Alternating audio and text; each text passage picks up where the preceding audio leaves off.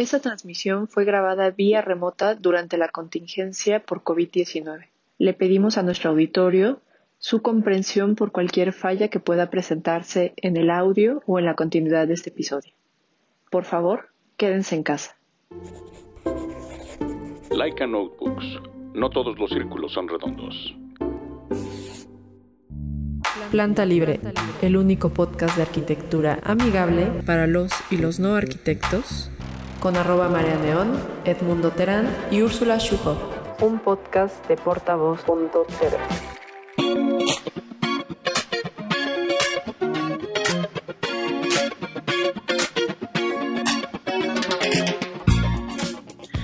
Y si ahora hablo del caso de la arquitectura, es porque tengo tal pasión por ella, que no puedo morirme a gusto sin haber construido un edificio destinado a lo que mayor placer me ha dado siempre, la plástica prehispánica de México, y dedicado a lo que he constituido junto con ella, el material objetivo que indudablemente hizo en mí un pintor, el pueblo de México, Diego Rivera, escribió en el Museo Anahuacalli como una manera de, de mostrar su pasión por la arquitectura y construir ese edificio que nombró como en algún momento como la ciudad de las artes. Pues buenas noches, buenas tardes, buenos días. Eh, esto es Planta Libre, el podcast para los y los no arquitectos. Eh, pueden seguirnos en Planta Libre-bajo en Twitter, Planta Libre Podcast en Facebook. Mi nombre es Edmundo Terán y es un placer estar hoy con César Núñez, quien ha eh, compartido con nosotros eh, su portafolio, nos llamó la atención, nos gustó, eh, queremos presentarlo y bueno, César, bienvenido a casa.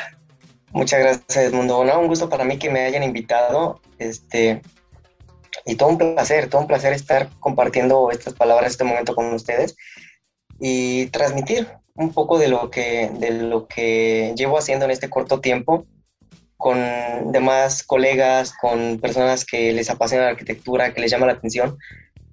E incluso para los, las personas que quieren estudiarlas, no importa la edad que sea, es un buen... Espero que lo que, lo que podamos platicar sirva a, alguien. Sí, por supuesto, es, es, eh, increíble la arquitectura, nos, nos llena de muchos placeres todo el tiempo. Y, y bueno, este, digo, eh, nos gustó la forma en cómo has ido desarrollado, eh, ido desarrollando tu ejercicio profesional y, por eso queremos eh, que compartas con nuestros podescuchas tu, tu experiencia y tus anécdotas. Entonces, César, este, pero a ver, o sea, ¿por qué, para empezar, como por qué eres arquitecto? ¿De, de dónde lo sacaste? ¿Quién te invitó? Este, ¿a quién, a quién viste que fuera arquitecto? Cuéntanos. Pues fíjate, Edmundo, es algo bien, bien padre, bien bonito. Mi familia, bueno, varios de mis familiares, desde mi papá, mis, algunos de mis tíos, eh, familiares lejanos, muchos amigos, mm, han estado en el medio de la construcción. Por ejemplo, mi papá hace, que te gusta, 20, 25 años, él por periodo se iba a Estados Unidos. Él trabajó en la construcción durante mucha, mucho tiempo. Él era operador de maquinaria. Y desde entonces como que, bueno, yo en las pláticas que nos hacía de niño, me encanta, o sea, me gustaba mucho, me acuerdo incluso desde niño, aquí en el patio de tu casa, mi casa, mi casa, tu casa, este, yo agarraba la escoba de mi mamá y en el patio empezaba a, empezaba a barrer tal cual y hacía mis carreteritas. Y en los arbustitos de mi jardín hacía mis casitas así con mis carritos, mis Wheels y ahí los metía, los muñequitos, cualquier cosa. Y de ahí como que muy inconscientemente te vas dando cuenta esto me encanta. Y ahora ya de este modo, ya un poquito más profesional, me, ahora platicándolo contigo me doy cuenta, no inventes, desde niño me ha ido gustando. Y te cuento también, yo estaba en la prepa y en esa época cuando, no sé, ¿qué te gusta? Tercer, cuarto semestre, no, ¿qué vas a estudiar? Ya se viene esa época, ¿qué onda? ¿Qué vas a hacer? Yo estaba indeciso entre ingeniería civil y la arquitectura, como muchas personas. Muchos, ya has seguramente. Sí. Pero al final, eh, justamente algo que, que, me hizo decidir así rotundamente fue un documental sobre Antoni Gaudí. Mm. Como hay, todo el trabajo que hizo en Barcelona, todo el diseño Art Nouveau que, que pues es su legado, es su legado desde mm, cientos de casas en Barcelona hasta lo que seguimos viendo con la Sagrada Familia, que aún está inconclusa, pero es un símbolo mundial de Gaudí. Y de ahí, pues, muchas personas que, he ido conociendo el camino, mucha, muchos arquitectos mexicanos, este, eh, extranjeros, que de un modo u otro han influido mucho, tan solo leer un poco de lo que, de lo que han trabajado, con ver una imagen, ver un render incluso, es, es algo muy, muy padre que me hace decirme a mí mismo, fue mi mejor decisión, es lo mejor, la mejor decisión que he tomado. Y pues qué bueno, qué bueno que ya en este, en este punto pues estoy empezando a desarrollarla en, en, mi, en mi carrera. Claro, es una carrera que además eh, se, se, puede presumir que empiezas a, a, realizarla hasta una edad ya avanzada, ¿no? O sea, que eres arquitecto por ahí de los 55, 60 años, antes eres solamente un aprendiz o un... Sí, totalmente, totalmente, totalmente. Eh, me, incluso alguna ocasión, ay, no, no recuerdo los nombres, pero muchos arquitectos mexicanos de renombre que me ha tocado leer, por ejemplo, que, que estudiaba durante la, la universidad, trabajó tanto tiempo para tal oficina y después de tantos años se independizó. Comenzó su propio despacho. Pero, ¿sabes? Últimamente me he dado cuenta de que hay muchos, muchos arquitectos contemporáneos mexicanos a los cuales admiro mucho, sigo mucho su trabajo y pues me encanta lo que hacen como Pablo Pérez, Nacho Urquiza, Bernardo Quinzaños, que a lo que yo he visto, ellos luego, luego se, aventaron a emprender.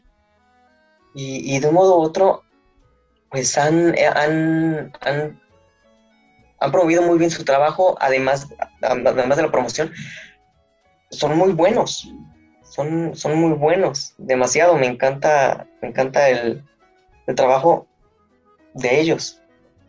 Claro, por otra parte creo que, digo, anteriormente o de generaciones, no sé, eh, voy a pensar en los 60, 70, eh, la arquitectura como, como, digamos, se iba construyendo a través de esos grandes arquitectos eh, mexicanos en donde iban teniendo una escuela dentro de su despacho, ¿no? Como que tenían un grupo de aprendices y esos aprendices eh, absorbían eh, todas las eh, la forma de trabajar de estos arquitectos y de esa forma iban desarrollando su talento y a la vez ellos iban construyendo otros, otros aprendices. Ahora, creo que no, es que no suceda, porque sigue pasando, pero también es, es, mucho más sencillo tener acceso a esos, a esos arquitectos que uno admira, ¿no? O sea, claro, totalmente.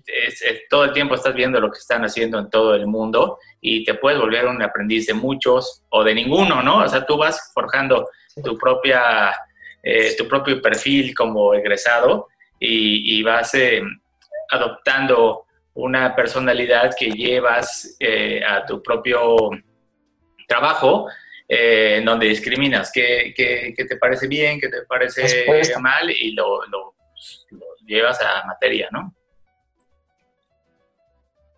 Sí. Totalmente, totalmente por ejemplo, grandes arquitectos mexicanos que yo me que he leído, que he visto mucho trabajo, como Pedro Ramírez, Teodoro González, Agustín Hernández. O sea, son es de lo más grande. Eh, Luis Barragán, tan solo Barragán. El renombre tan grande que tiene, el, el legado que ha dejado, que tan solo escuchar Barragán, o sea, impone impone totalmente porque te imaginas toda la escuela que, pues, que ha dejado. Sus obras siguen siendo estudiadas, siguen siendo analizadas, siguen siendo un ejemplo para todos los arquitectos mexicanos, para todos los estudiantes, para todas las universidades mexicanas. Y o sea, qué padre, qué padre que tengamos ese, ese, ese gran referente, Barragán, Teodoro, este, Pedro Ramírez, entre muchos otros que, de los cuales hemos ido aprendiendo. Ahora sí los que seguimos, como, como me platicabas, es una escuela que pues va siguiendo su, su, propio rumbo. Ya no como platicabas de los años 60, sino que ya ahora ah, como en ese entonces que quizás tenías que ir al despacho, ver sus maquetas, ver su manera de bocetear. Ahora ya lo ves a través de, de Instagram, de sus redes sociales, de, de algún, incluso en las propias noticias. Ya es muy, es muy fácil ver su trabajo. Y de un modo u otro, ya somos aprendices estamos aprendiendo al menos a, distinguir este, las tipologías de cada, de cada uno de los diseñadores. Y es muy, muy, muy fascinante, la verdad. Sí, es increíble. Pero, a ver, César, ¿tú crees que, eh, a ver, quitando un poco las, las, influencias que tenemos de arquitectos y de redes, es decir, que si de repente en, en, red, en tus redes sociales se borraran todas estas, este, todas estas fuentes, ¿no? De, que tienen que ver con arquitectos, ¿no? Desaparecieron, bye. ¿Dónde crees que, dónde crees que encontramos materia para, para, aprender a diseñar o para entender eh, la naturaleza o para seleccionar materiales? Es, decir, ¿dónde, dónde, hay, ¿dónde hay más influencias? Eh, me refiero un poco, eh, no sé, cuando lees un libro, ves alguna película, ¿Tú, tú dónde, dónde crees, dónde, dónde te gusta meterte? ¿Dónde me gusta meterme? Es muy interesante. Sabes, yo creo que, que la inspiración, al menos en mí, viene de, de cualquier cosa que vea. A mí me encantan los materiales de la región. Por ejemplo, que me toque diseñar aquí en Valle de Bravo o que me toque diseñar en Michoacán. Ahora sí, a lo que, a lo que haya, ya sea madera, sea piedra, y ver cómo ese material o cómo el mismo entorno me puede delimitar. Y yo creo que es una parte muy interesante, porque quizás al estar muy delimitado, ya sea en, tanto en presupuesto como en materiales, como en logística, es ahí donde como arquitectos debemos potencializar y explotar aún más nuestra creatividad, porque no, no o sea, no, se más, no creo que sea válido para nosotros decir, este, estoy en medio de una zona rural, la ferretería más cercana la tengo a dos horas y quiero construir con acero. No, o sea, no, no creo que sea lo más prudente. Yo creo que ahí es sentarme, platicar primero con el cliente y, y ver qué es lo que tengo. Si tengo ahí árboles tirados, quizás ya viejos, ver qué puedo rescatar de ellos. Si tengo ahí una cantera de piedra, pues traérmela toda. Usar la misma tierra del sitio. Ah, pues, ¿sabes qué? Ideármelas, hacerme adobes, hacer tapiales, hacer superadobes, costales con tierra, arena, lo que fuera. Pero a final de cuentas que todo eso, todos esos limitantes potencialicen la creatividad de, nosotros como, como proyectistas o como constructores o a lo que a la rama que nos queramos enfocar, porque es ahí donde nosotros vamos a, a exaltar realmente nuestra, nuestro trabajo. Que ahí vamos a, a, ver nuestras deficiencias y nuestras, nuestros, o sea, nuestras mejores cualidades en cuanto a, a, la optimización del recurso. Como te decía, ya sea tiempo, eh, dinero, recursos y logística, que es lo que en la mayoría de proyectos es lo que influye. Y yo pienso que sí, totalmente. El entorno es lo que me va a delimitar. Y obviamente factores externos como el estado de ánimo, el, el clima, la música, cualquier sonido, pues te va a transmitir. Es como, lo relaciono, siempre lo he relacionado mucho con la música. No es lo mismo escuchar en este momento una canción súper triste cuando estoy contento que cuando se me acaba de morir mi perrito. Las sensaciones son totalmente distintas y así es la arquitectura. Así es como vamos a nosotros proyectar. Que, imagínate que fueras tú mi cliente o yo el tuyo. Que tú estuvieras triste mientras te platico mi, mi necesidad, lo que yo quiero, que quiero mi casa, que quiero una oficina, lo que sea va a ser muy distinto el resultado con base a las, a las emociones. Porque es un, o sea, la arquitectura es un arte y al ser un arte es totalmente sensorial. Más allá de lo que vemos el edificio super padre que diseñó X persona, nos está transmitiendo algo. Y así mismo nos está, pues, dando miles de ideas. Como Anahuacali. Totalmente. Exacto. Exacto. Así es. Oye, y a ver, este regularmente los arquitectos somos, somos eh, personas que trabajamos muy en equipo, ¿no? Siempre tenemos que tener algún socio o algún cómplice. Eh, en tu caso, ¿de quién te acompañas? Por un lado, como de quién te acompañas cuando estás desarrollando los proyectos, que, que puede ser gente que a lo mejor complemente eh, tu profesión o tu experiencia. Y por otra parte, siendo un arquitecto tan joven, ¿cómo es que logras eh, la confianza de los clientes? ¿Cómo depositan en ti una cantidad importante de dinero para llevar a cabo una, una obra? Fíjate, me voy a la primera pregunta. El acompañamiento totalmente. Te, te, cuento, hubo un momento en el que Joaquín Valle, el último año de la, de la universidad, este, nuestra, nuestra escuela yo estudié en un tecnológico, tengo el título superior de Valle de Bravo. El último año, eh, a otros siete compañeros y a mí nos enviaron a una empresa, una constructora aquí en Valle de Bravo. Durante estuvimos, ese año estuvimos desarrollando nuestro proyecto de titulación, estuvimos aprendiendo, estuvimos trabajando con muchísimos arquitectos ahí dentro de las oficinas. Y de ahí pues vas haciendo amistad con los demás. Y justamente cuando yo, cuando terminé mi proceso,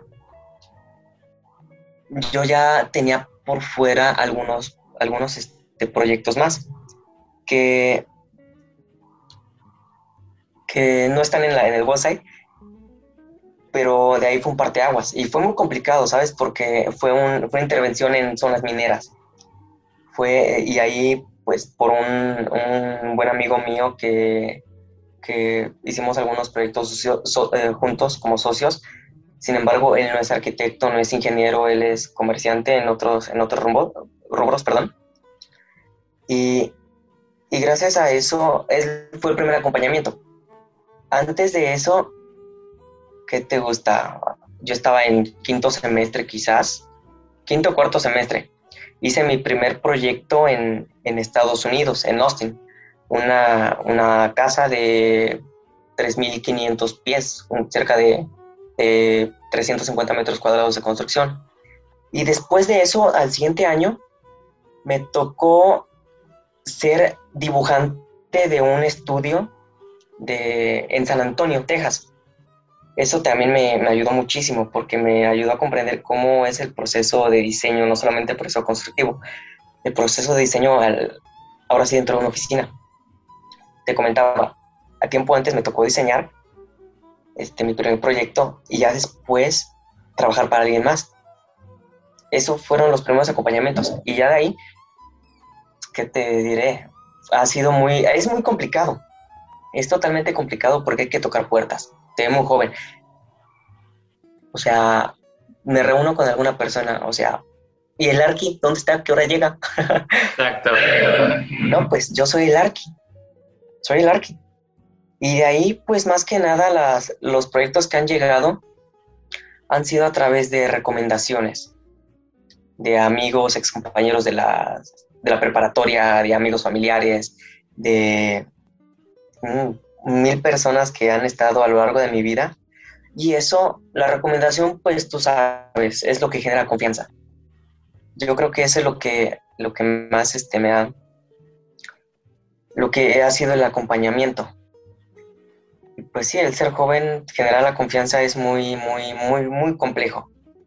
Y más en este campo donde tienes, a, tienes de competencia a, personajes increíbles, o sea, que diseñan de un modo impresionante, que ya hacen multipremiados, multi... todo lo que quieras. Y el irte haciendo un espacio entre todos esos nombres yo creo que es lo más complicado todavía, porque tienes a un lado a, grandes arquitectos jóvenes, como te mencionaba, a, Pablo Pérez, a Nacho Urquiza, a Bernardo Quinzaños, Fer Canales, y a grandes como Mau Rocha, Alberto Calach, Tatiana Bilbao, Michel Rockin. O sea, es muy, muy, muy difícil y muy apasionante y retador a la vez. Eso es lo que, lo que me, al mismo tiempo me abruma y me motiva muchísimo.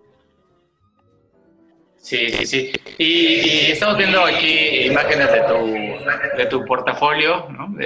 hay, hay, como en muchos despachos, hay una gran cantidad de, trabajo que no llega a ejecutarse. Creo que eso es un común denominador de todos los arquitectos, que, que somos parecidos a los beisbolistas, ¿no? De cada 10, este, de 10 bolas que recibimos, una, una bateamos. Puede salir este, de hits, ¿no? Y nos va bien, exacto, ¿no?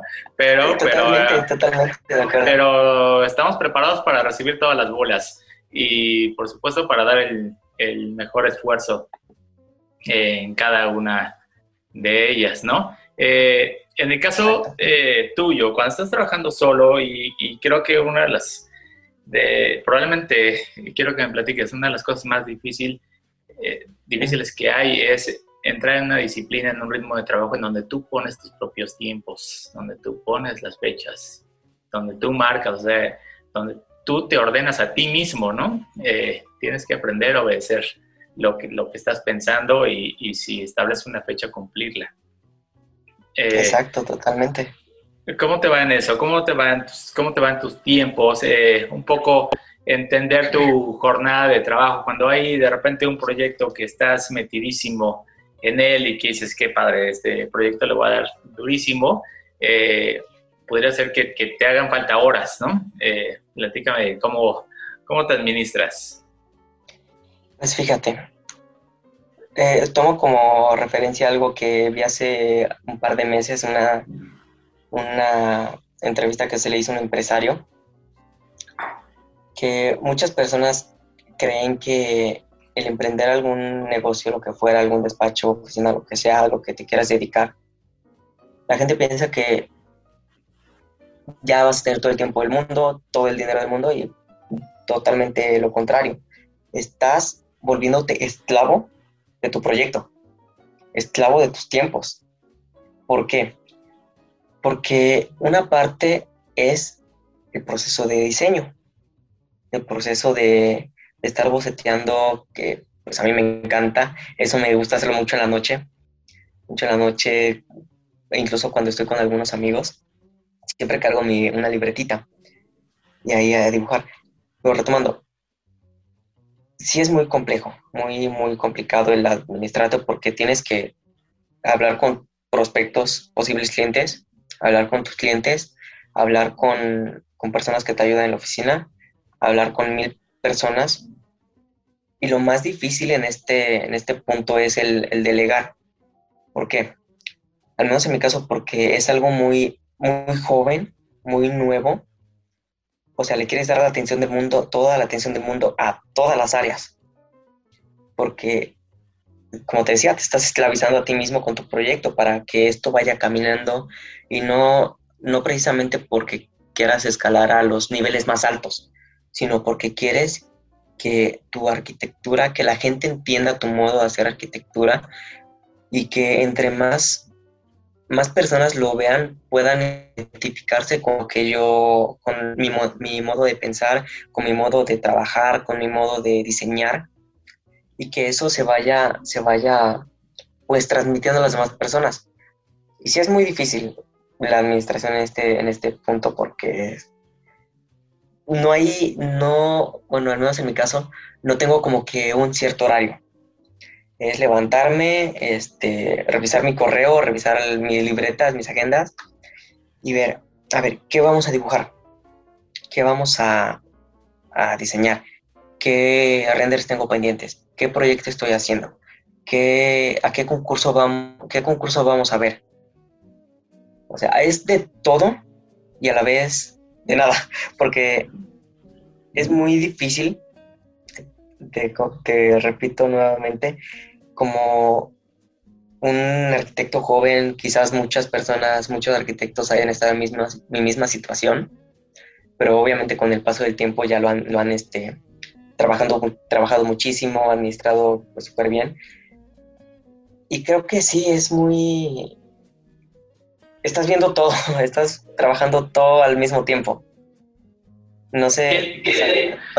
¿Practicas alguna otra cosa eh, además, de, además de la arquitectura? O sea, ¿tienes en tu rutina, no sé, hacer algo de ejercicio obligadamente al día o a la semana? ¿O hay, hay, hay alguna otra actividad con la que compartes eh, horas?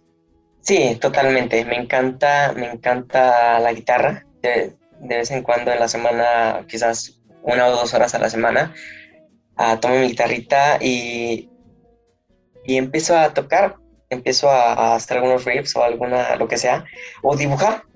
Me gusta mucho también convivir con mis amigos, con mis amigos o incluso con ex compañeros de trabajo, ex compañeros de escuela, y al mismo tiempo eso te complementa, ¿sabes? Estamos en una profesión demasiado, 100% creativa. Y cualquier cosita que hagas fuera de la arquitectura te está complementando. Ejercicio, este, de vez en cuando, muy raramente, la verdad. Pero sí, sí llego a hacerse, ir a caminar con, con, mis hermanas, con mi mamá, con, con mi prita. Y el mezclar, mezclar todas esas actividades sí es muy, muy complementante a lo que es la cuestión de diseño. Porque vas caminando, estás platicando o cualquier cosa, en una plática con una persona que te diga cualquier cosa y dices, puta, esto ya me solucionó el proyecto. Ya me ayudaste. No sé si te haya pasado alguna vez. Sí, sí, de repente, de repente hay alguna señal, sobre todo cuando vas, eh, pienso, te, imagino un poco en, Valle de Bravo, eh, una zona muy buscosa, que tienes oportunidad de desconectarte de gente y caminar un par de horas tal vez contigo mismo. meterte al, meterte al bosque, este, irte a caminar o a andar en bici, o simplemente sentarte en una piedra y ya con eso es, te, relaja, te ayuda, te, aumenta tu creatividad totalmente. O no simplemente aquí en Valle, cualquier viaje te, ayuda. Por ejemplo, este, cualquier... En, en qué fue quinto semestre más o menos de la carrera fui becario y estuve un mes mes y medio en Vancouver Canadá y el choque multicultural con en un colegio donde el, ¿qué te gusta? El 50% personas asiáticas, este, demás personas canadienses, demás personas de, todas partes del mundo, el choque cultural. o sea, es muy, muy interesante cómo es que te, que te ayuda, y no solamente para el trabajo, sino en cualquier aspecto de tu vida, te ayuda a pensar como de, de otro modo, ¿sabes? A a complementar tus ideas, porque muchas veces pensamos que todos lo sabemos, que mi cultura es la mejor, que yo sé más que tú, que mil cosas que, que totalmente estamos equivocados. Y esos encuentros, pues, o sea, es un, es un algo súper interesante, súper bonito, súper potencializador en cualquier aspecto de, de la vida. Sí, y, y, sobre todo porque no es creo que tampoco es fácil. No hay muchos momentos en donde estamos con uno mismo, ¿no? Siempre estamos acompañados de alguien, de alguien del trabajo, de alguien de la familia, de otro, de a lo mejor un animal de compañía, pero difícilmente creo que tal vez cuando sales a caminar o cuando estás en la regadera es cuando estás solo. Y a veces sí, y a veces en esos momentos es donde empieza a resolver ciertas cosas que tenías pendientes o incluso, o quizás incluso, no sé si te haya pasado alguna vez que incluso rodeado de gente a las 3 de la tarde en un super evento, te sientes incluso contigo mismo, por ejemplo, que salgas a, a desayunar solo. Estás rodeado de personas, pero estás contigo mismo, estás disfrutando tu momento. estás, no sé, tomándote un café, un vino, un jugo en un restaurante rodeado de gente, disfrutando solamente del momento, de tu espacio y de ti. Eso a mí me encanta hacerlo, me encanta, me encanta porque, o sea, me pongo a pensar, ahí dar vueltas en todo lo que tengo en la cabeza y me siento acompañado por mí mismo, ¿sabes? Claro, muy bien, César. Oye, este, ahora estaba pensando otra cosa. El, digamos, en el día a día tenemos ciertas herramientas con las cuales trabajamos, ¿no? Y, estoy hablando como muy en general de todo, desde, desde una computadora, lápices, papel, acuarela, cúter, etcétera, como herramientas de tener a alguien a quien llamarle y decirle, oye, ¿cómo resuelvo esta estructura? Eh, ¿Dónde consigo este material? ¿Tú cómo ves este sistema constructivo? Eh, tal vez llamarle a alguien más y que te ayude eh, en seleccionar una paleta vegetal para un proyecto. Es decir, la herramienta como, como, muchas maneras, muchas maneras de verlo. Sí, incluso alguien a quien, a quien le hablas porque necesitas eh, tener un financiamiento para un proyecto que, que, va a generar este, ingresos, ¿no? Eh, vamos, a pensar, vamos a pensar que fueras como seleccionando un reality en donde el arquitecto seleccionado fuiste tú y, y entonces te dan la oportunidad de, de tú elegir cuáles son las herramientas con las que puedes trabajar los siguientes seis meses o los, el siguiente año. También puede ser trabajar eh, con que te asignen un equipo de trabajo este, especializado para, para elegir un proyecto o incluso que te digan, bueno, pues eh, eh, tú, vas a, tú vas a desarrollar un museo en una ciudad mesoamericana, ¿no? ¿Qué, qué, qué, qué, tipo de herramientas crees que, que harían te harían madurar a una mayor velocidad? ¿Qué herramientas crees que te harían dar esos tres pasos? O sea, digo, ahorita, ahorita en pandemia parecería increíble que estuviéramos dando clases de proyectos, clases de arquitectura a través de Zoom.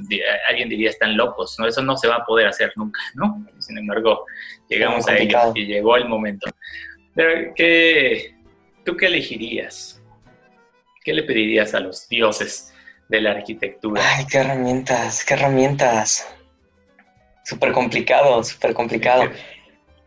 yo lo que, lo que siempre agarro cuando voy a comenzar cualquier proyecto nuevo es mi libretita, una libreta de dibujo y un lápiz.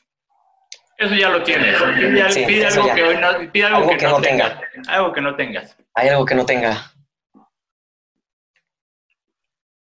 Ya sea algún algún colega o... Ah, sí, para trabajar un proyecto.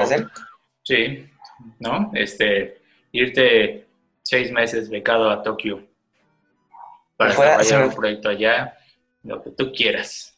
Me voy seis meses a Tokio. Precisamente tuve un roomie en, Vancouver que es de, de Tokio. Me lo llevaría ahí, totalmente para entender la cultura, entender realmente el entorno, cómo se desarrolla y cómo viven. Esa sería una una persona que me ayude a entender realmente lo que se necesita. Otra, si me hablaras de algún referente a lo social, sería eso. Respecto a la parte constructiva, ¿qué sería?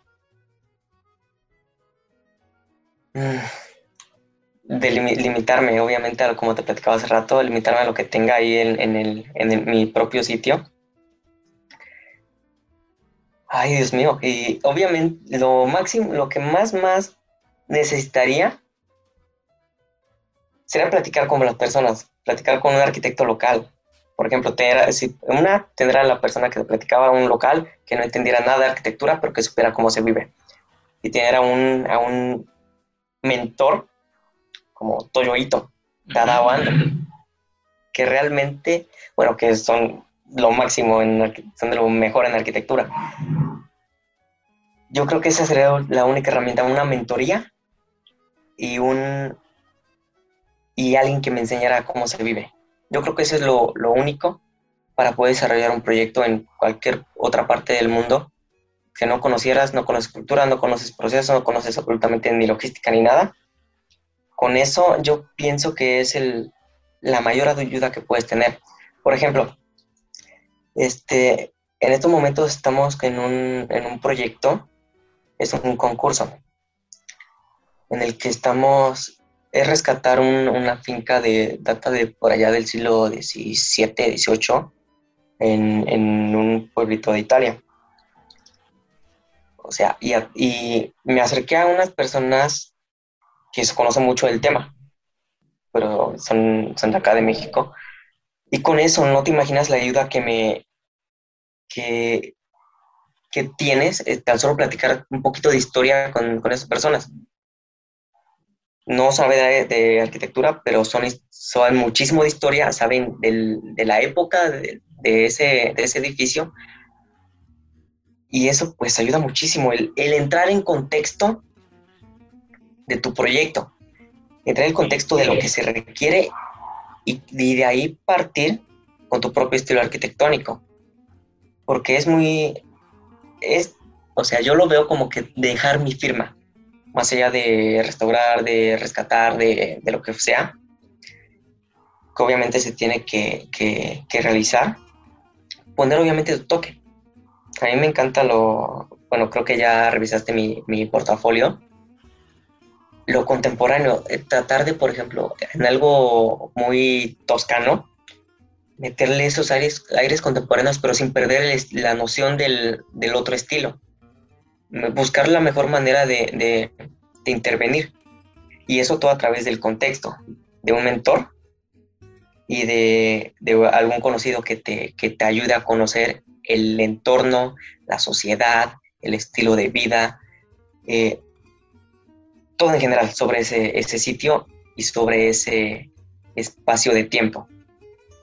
Y justo como un poco como empezamos eh, la conversación, es como este, nuevamente ser aprendiz de un arquitecto que, al, que le puedas este, conocer todos, sus, técnicas y, y, trucos ocultos y sobre todo la disciplina, ¿no? Yo creo que eh, es una carrera de mucha disciplina, de esfuerzo y, y, y yo diría que de poca creatividad, eh, no porque no sea necesario, sino porque es el resultado de de las horas y horas de trabajo. Es decir, la creatividad no va a llegar, no va a ser la primera en entrar por la puerta. Eh, eh, es, es, el resultado de, de, hacer una investigación profunda eh, del proyecto, del sitio, de platicar con gente de otras disciplinas que puedan generarle riqueza a tu proyecto y entonces finalmente el resultado se puede leer como creatividad, pero no es, realmente no es un objetivo no es algo que tú estabas buscando en un proyecto, ¿no? Totalmente, porque un proyecto es, la, es el resultado de la mezcla de distintas disciplinas. ¿Por qué tenemos al, al diseñador arquitectónico, tenemos a las ingenierías, tenemos al, al constructor, tenemos al, al, paisajista, al interiorista, a mil y un personas involucradas a través de sus distintas disciplinas. Nosotros como arquitectos somos quienes llevamos todas esas disciplinas a un resultado final. De la mano del constructor siempre. Porque todos en, este, en esta industria sabemos que ningún proyecto, absolutamente ninguno, va a quedar a como esté en el render o como esté en el plano. Porque durante el proceso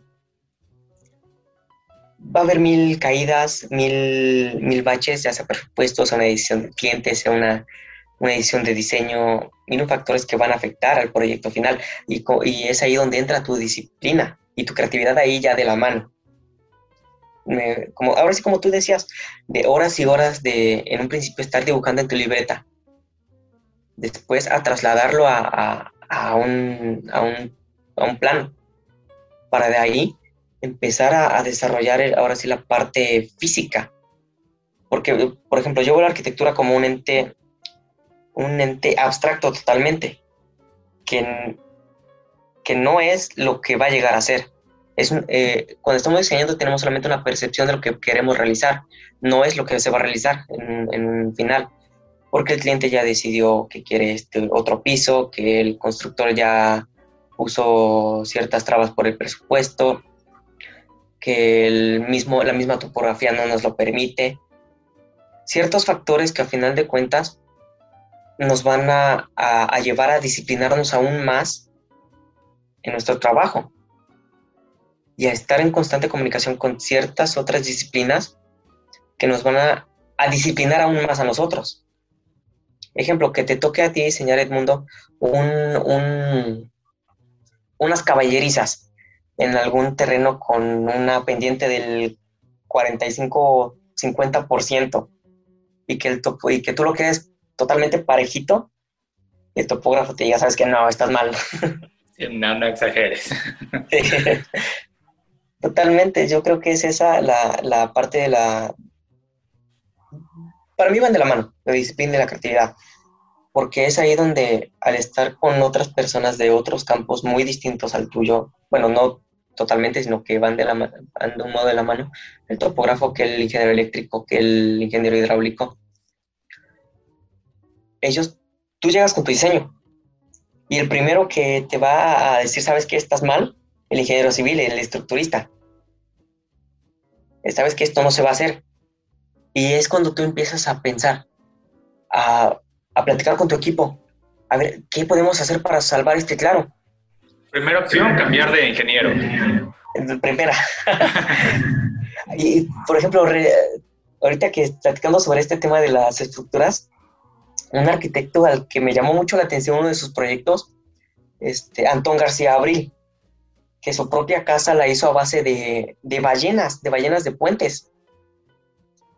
Me encantó esa, la vi en el... Hay que, hacerle, una auditoría, ¿no? Ah, totalmente, para ver qué onda. y, es ahí donde te das cuenta de que no están peleadas las disciplinas, sino que una complementa a la otra. Nosotros quizás complementamos a, a, a, la ingeniería civil o al ingeniero estructurista en la parte creativa ellos a nosotros en la parte pues más técnica. Técnica constructiva. Exacto. Con el paisajista. Quizás yo propongo una paleta vegetal para X proyecto.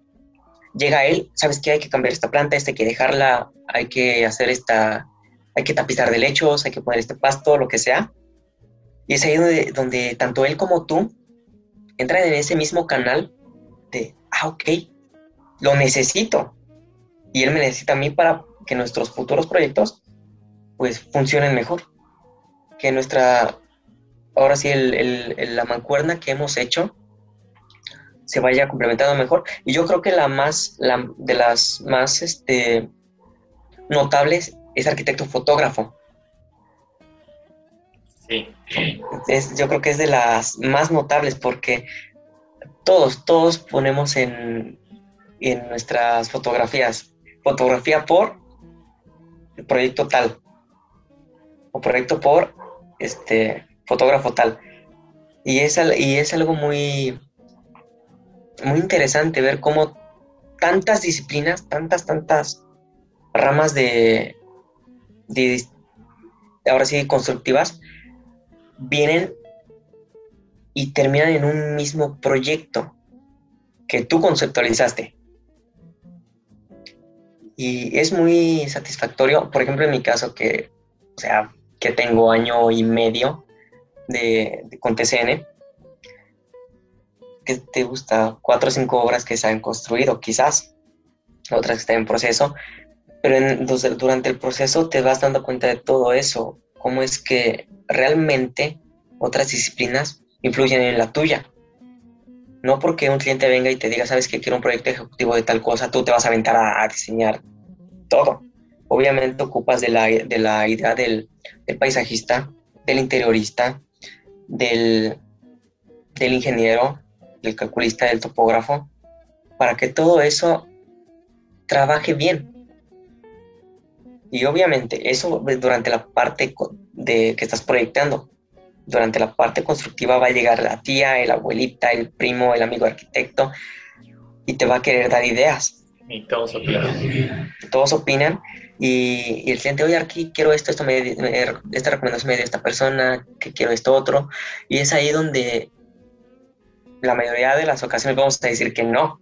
Le vamos a caer quizás gordo a nuestro cliente porque él va a querer todas esas ideas que viene de, sus amigos, de sus conocidos, de su familia, las va a querer al mismo tiempo porque en su momento se le va a, le va a parecer bien. Pero tú como, como arquitecto, como el diseñador, te lo imaginas y dices, no, totalmente no, no, no queda, no funciona, mm, no lo podemos hacer. Perfecto. Qué padre, César. Qué padre platicar contigo. Qué gusto.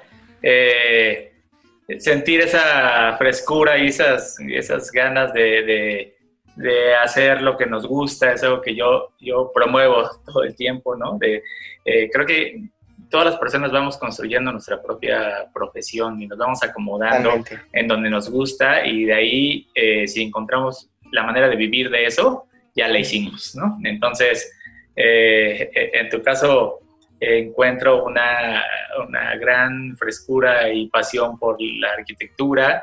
Eh, eres, eres muy joven, viene una gran carrera por delante. te felicito, gracias por compartir tu trabajo. Y, y, también, bueno, quisiera un poco que, que nos dijeras en dónde, dónde pueden encontrar un poco más de información acerca de tus proyectos o conocer qué, qué hay detrás de, César Núñez?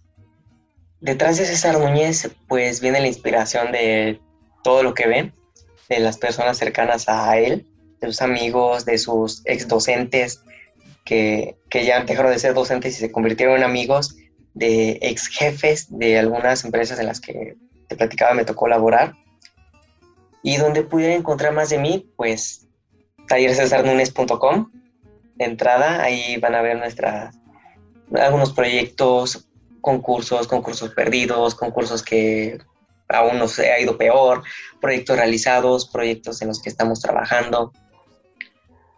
En, por ejemplo, las redes sociales TCN-MX del estudio, Taller César Núñez, Núñez, perdón, nos pueden encontrar.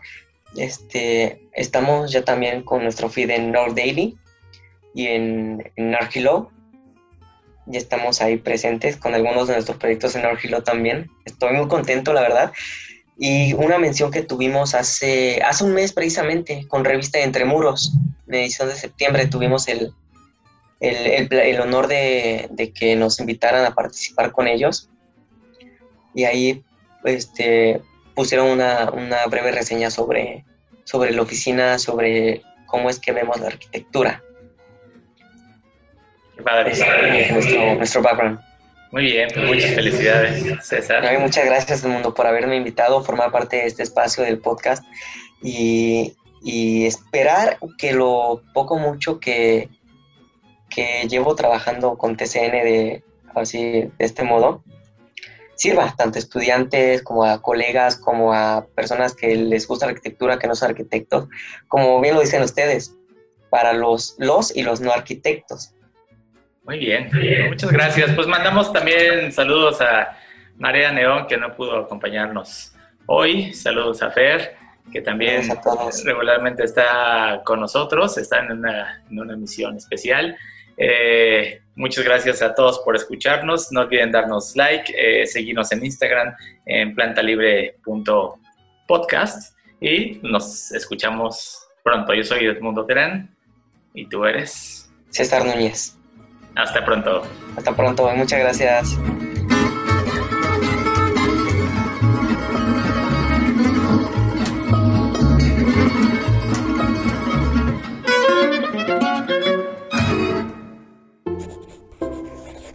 Laika Notebooks. No todos los círculos son redondos.